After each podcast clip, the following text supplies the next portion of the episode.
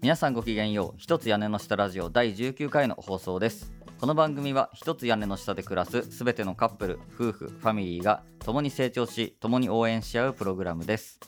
同棲生活中のカップルがさまざまな経験の中で知ったことや気になったことなどをゆるく語り合うカップル成長記録型ポッドキャストとなっております。お相手するのは哲夫です。よろしくお願いします。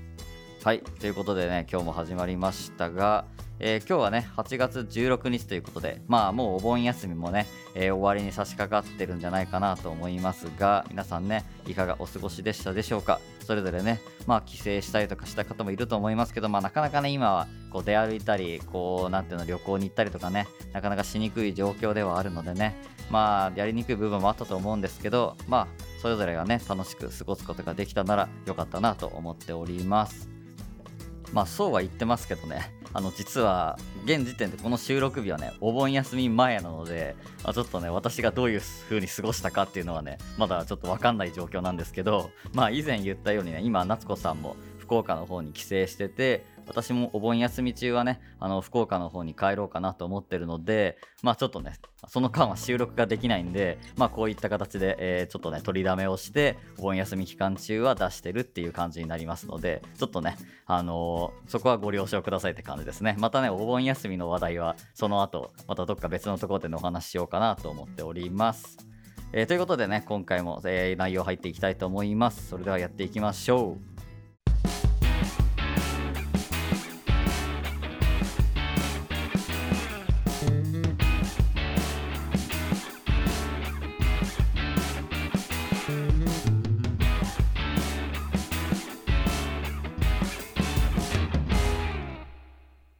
はい、えー、ということで、えー、今回のトークテーマは私たちのインテリアのこだわりというねテーマでお送りしたいと思います。まあ私たちはねあの今2人暮らしが始まってちょうどね5ヶ月目に入ったぐらいのところでまあ、まだまだね始まったばっかりではあるんですけどまあいろいろとねインテリアのこと家具の選び方とか、まあ、部屋作りとかそういうのはね結構いろいろ考えてこだわったりしてるんですよね。それに私自身はもう7年ぐらいはね茨城で1人暮らしをしてるのでまあ結構ノウハウ的なところも溜まってきた部分はあるんですよね。なので今回はねその辺の話も含めていろいろとね皆さんにちょっとシェアしていこうかなと思っております。まずはね前提条件として私たちのね部屋のことを少しお話ししておこうと思うんですけど、まあ、私たちが今住んでいる部屋は、まあ、一般的なね 2LDK の間取りのアパートになります。なんで別に持ち家で広い家を持ってるとかそういうのは全然なくて普通にまあ普通のアパートに住んでます。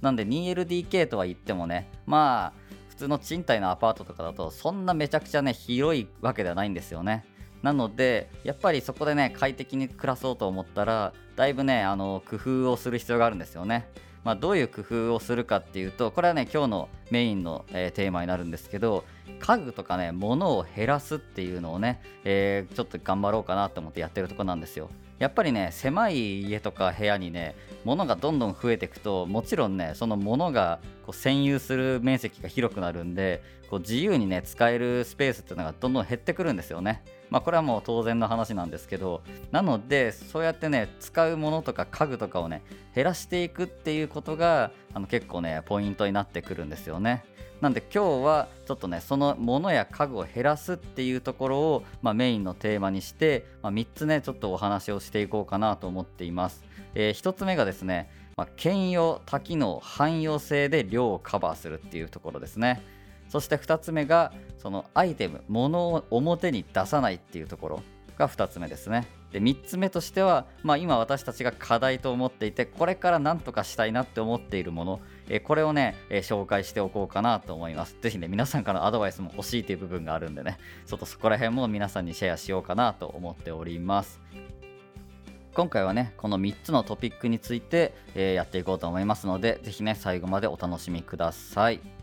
それでは早速ね1つ目のトピック入りたいんですけども兼用多機能汎用性で量をカバーするというお話ですね、まあ、これどういうことかというと皆さんねやっぱり自分の家の中ねぐるっと今見てもらうとやっぱね家電とかね結構たくさんあると思うんですよ。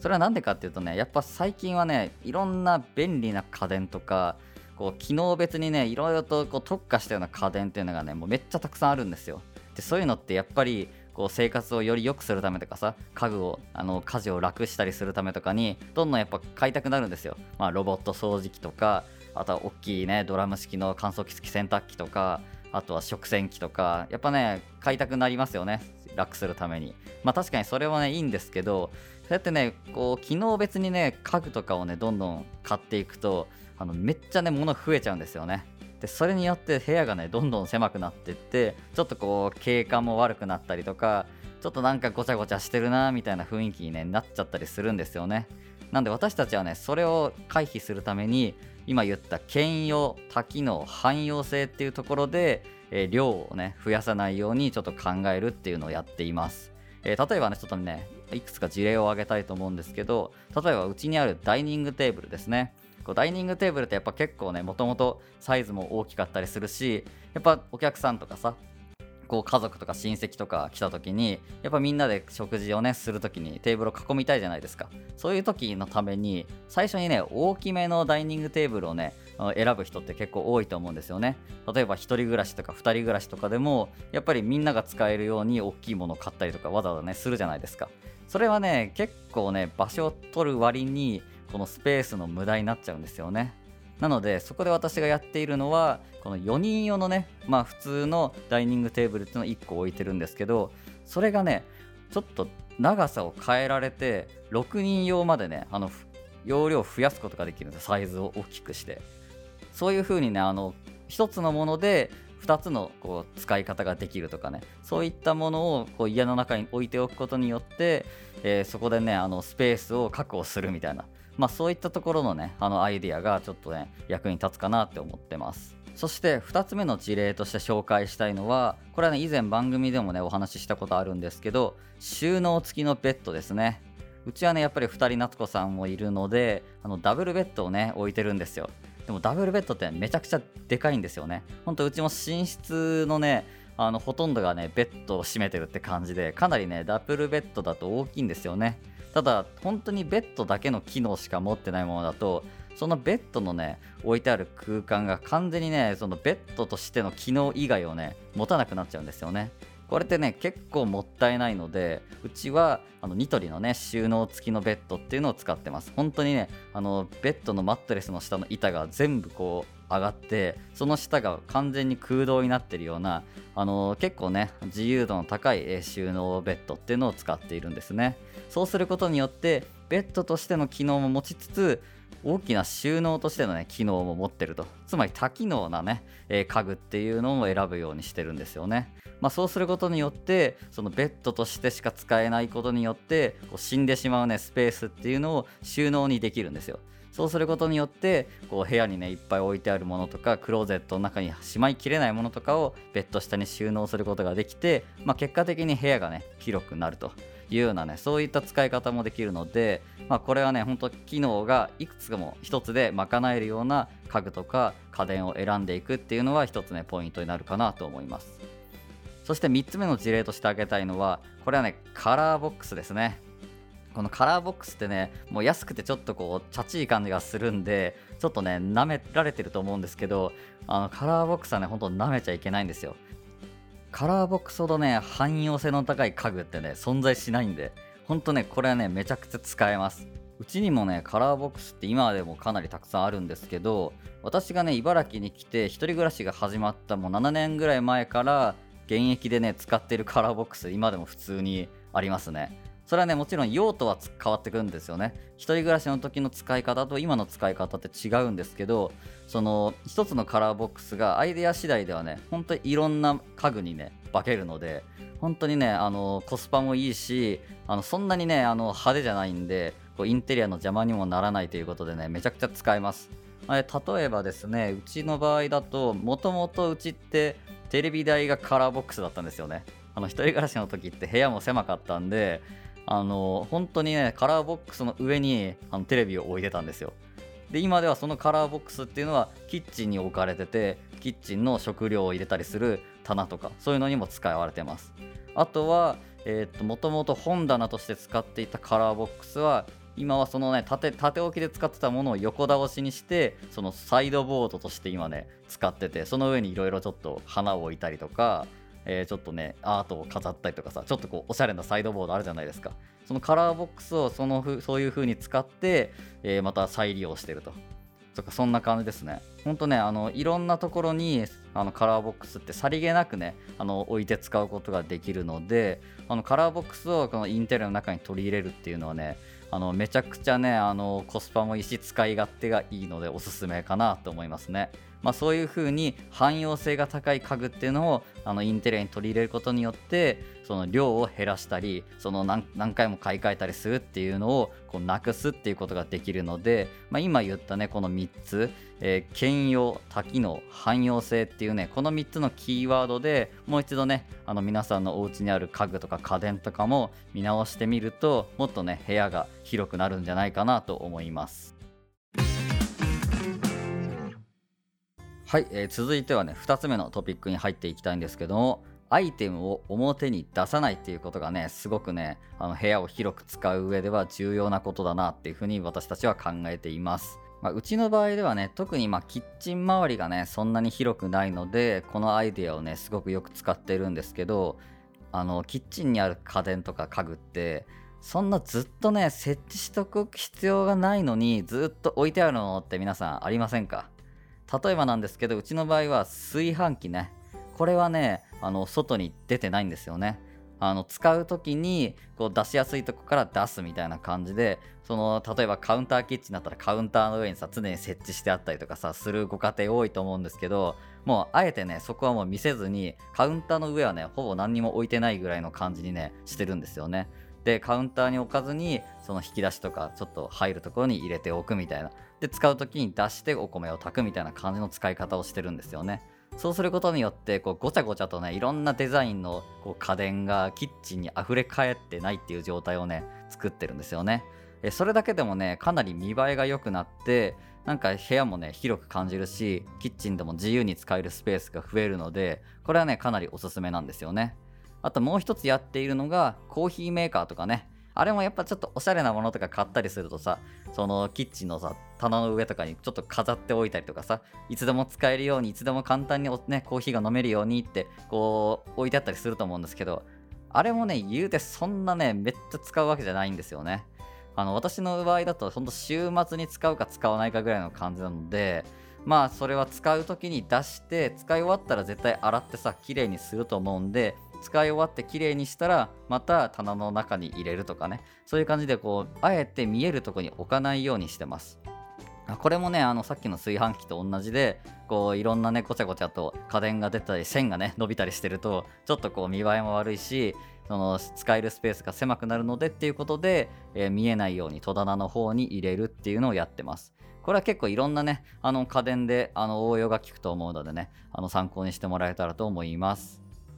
そしてね、うちはね、ちょっとこれは特殊だと思うんですけど、やっていることがあって、あの食器をね、洗ったものを入れるカゴがあると思うんですけど、それをね、うちはね、置いてないんですよね。もうキッチンとかだったら絶対あると思うんですよ。あの、シンクの上にさ、スペースがあるじゃないですか。コンロと流しの間とかにね。そういうとこに絶対ね、皆さん置いてると思います。あの食器を入れるカゴ。それをね、あえて私たちは置いていません。で、どうするかっていうとね、あの、洗ったらそのままね、拭きます。これシンプルにそれだけです。夏子さんが洗ってくれて、私が横に立ってそれをそのまま拭いて、で乾燥させるっていう乾燥はあのさっき言ったようにカウンターの上とか空いてるんで一時的にカウンターの上に並べて乾かすとでまあ拭いてるんですぐ乾くのでそのまま食器棚に入れるって感じでもうねカゴにね一旦キープしないようにしてますそうすることによって何がね良いかというとその食器をねちゃんとねしまうようになるんですよね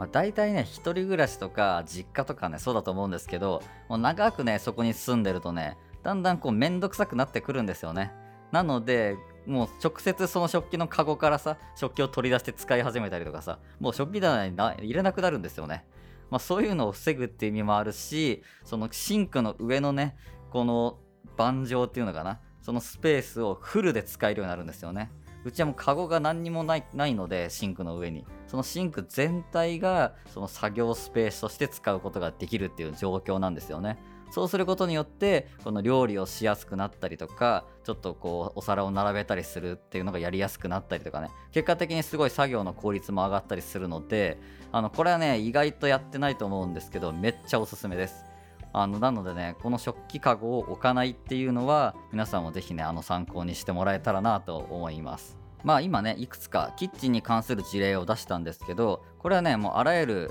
えー、部屋とかあらゆる家電家具にね応用が効くことだと思います。あの物をね出しっぱなしにしない。まあ、よく使うからっていうことでちょっとね当たり前のように部屋の中に設置しておきたくなるようなものあると思うんですけどそういうのをもう見せないように表に出てないように収納する工夫をすることによって要はねリビングとかでもこうスペース自体が床面積自体が広くなるのであの部屋として有効活用できる場所がね増えるので部屋が広く感じるみたいなところでねかなりこれねあの効果高いと思うので是非ねあの参考にしてもらえたらなと思います。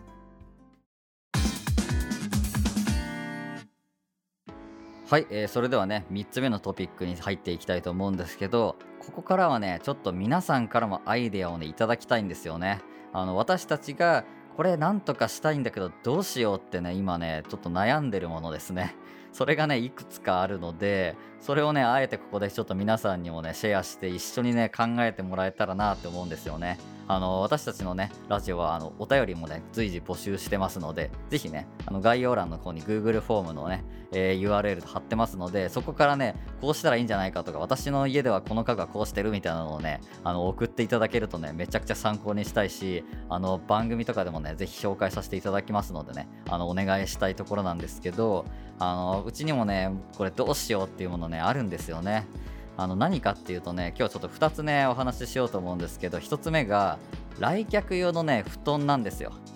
これねあの1人暮らし2人暮らしだとねあの置いてるご家庭多いと思うんですけどやっぱねベッドだけだとねあの家族とかさ泊まり来た時にも寝る場所ないんですよね。あの当然なんですけどベッドでみんなで川の字になるわけにもいかずこれどうしようってなるとやっぱねそういう来客の方のための布団ってねやっぱ1組2組はあの用意しておきたいんですよね。ただね布団ってめっちゃね場所取るんですよ。もうなんかふかふかしててさ安定もしないからなんかね適当にこう立てとくわけにもいかないしもうクローゼットもそんな布団ねなんか2個も3個も入れるようなスペースないじゃないですか普通に。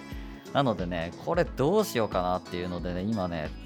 すごい迷ってるんですよね。うちも来客用の布団がね今1組置いてあるんですけど1組だとねあの両親来た時にね困るんですよね。結局ね父親母親ってさねなんか布団2つ必要じゃないですか。なんか一緒一緒のね布団に寝てくれっていうのもちょっとなんか言いづらいのもあるしなのでね2組ぐらい置いときたいんですけど1組いてもね結構邪魔だなっていう感じなんですよね。なのでねちょっとこれはね私たちがどうにかしたいなって思ってるものの一つなのであのぜひねリスナーの皆さんからもねうちはこうしてますよっていうのをね教えていただきたいなと思うんですよね。そしてねもう一つちょっと皆さんにお話ししたいというか相談したいんですけどあのオーブンと電子レンジですね。これをねなんとか見せないようにできないかなって今ね考えてるんですよね。あのもう設置してる家具の筆頭だと思うんですよ。電子レンジとかオーブントースターとかって。あのうちにもね両方ともあるんですけどそのうちオーブンレンジとかにねまたこれもね兼用みたいな感じで1個にまとめてはいきたいなと思うんですけどにしてもねあれがね結構な存在感を放ってるんですよキッチンで。でこれをねどこかに収納したりね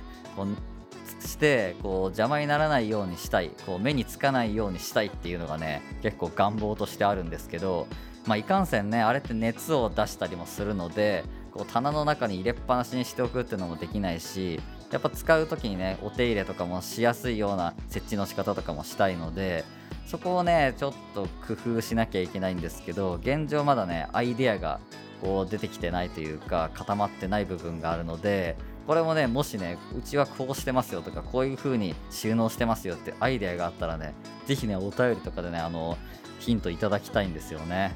この2つがね今ね私たちの中ではこれどうしてくれようかっていう感じでね課題に感じてる部分なんですよね。まあこんな感じでねまあ皆さんもそれぞれのご家庭にあると思います。そういう風にこれどうやって収納したらいいんだろうとかこれどういう風に使っていったらもっと使いやすくなるかなとかそういう風にねあのそれぞれどうしようっていうものあると思うんですよね。なのでね皆さんもねお便りとかでそういった情報とかをお寄せいただきいただいてそれをねまた番組でシェアしてそれをまた誰かからアドバイスもらってみたいな感じでこう私たちとね皆さんがこう相互につながっていくと。で私たちのね番組のテーマである共に成長し共に応援し合うっていうところがね、まあ、こういったところでねあの実現できたら面白いかなと思いますので是非ね皆さんのご家庭の家具とか家電のね事情またはこの家電の場合こういう風に収納するといいよとかそういったアドバイスとかをねあの皆さんと共有できたらなって思ってますので是非ねあのご協力いただければよりね面白い番組になってくるかなと思いますので是非ねよろしくお願いします。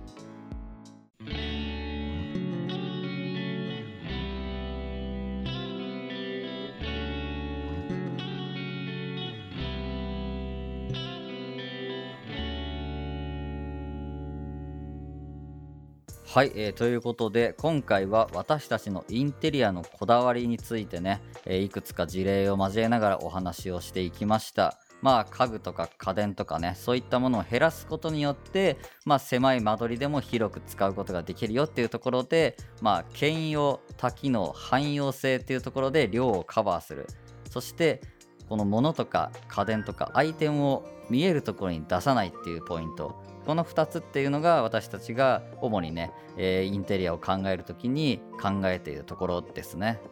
ぜひね、これから1人暮らしをするよっていう方とか、カップル、夫婦で2人暮らし始まるよっていう方とかのね、あのインテリア作りのね、参考にしていただけたらなと思っております。え、ということでね私たちの番組では毎回テーマを決めて、え、こんな感じでねお話ししております、えー、普段は、まあ、夏子さんと2人でねいろんな、えー、2人の意見とかもね交えつつおしゃべりをしていくっていうような感じで、ね、お届けしているんですがたまにねこうやって私が1人で喋ったり、え、する回もあったりしますのでねぜひよろしくお願いします今後とも。えー、この番組ね面白いこれからも聞きたいと感じていただけた方ぜひねフォローをお願いします。またこの番組の公式 Twitter アカウントもあります。Twitter では私たち2人の何気ないつぶやきや日々の気づきや情報などをねシェアしたり番組の情報とかそういったところもつぶやいたりとね自由にやってますのでぜひこちらも合わせてフォローをお願いします。そしてねこの番組に関する感想質問などのお便りを大募集中です。概要欄のね Google フォームのリンクや Twitter からお寄せください。えー、そしてスタンド FM からお聞きの方はコメントとかレターとかからね送っていただいても構いませんのでぜひよろしくお願いします。それでは今回はこれで終わりにしたいと思います。また次回お会いしましょう。バイバイ。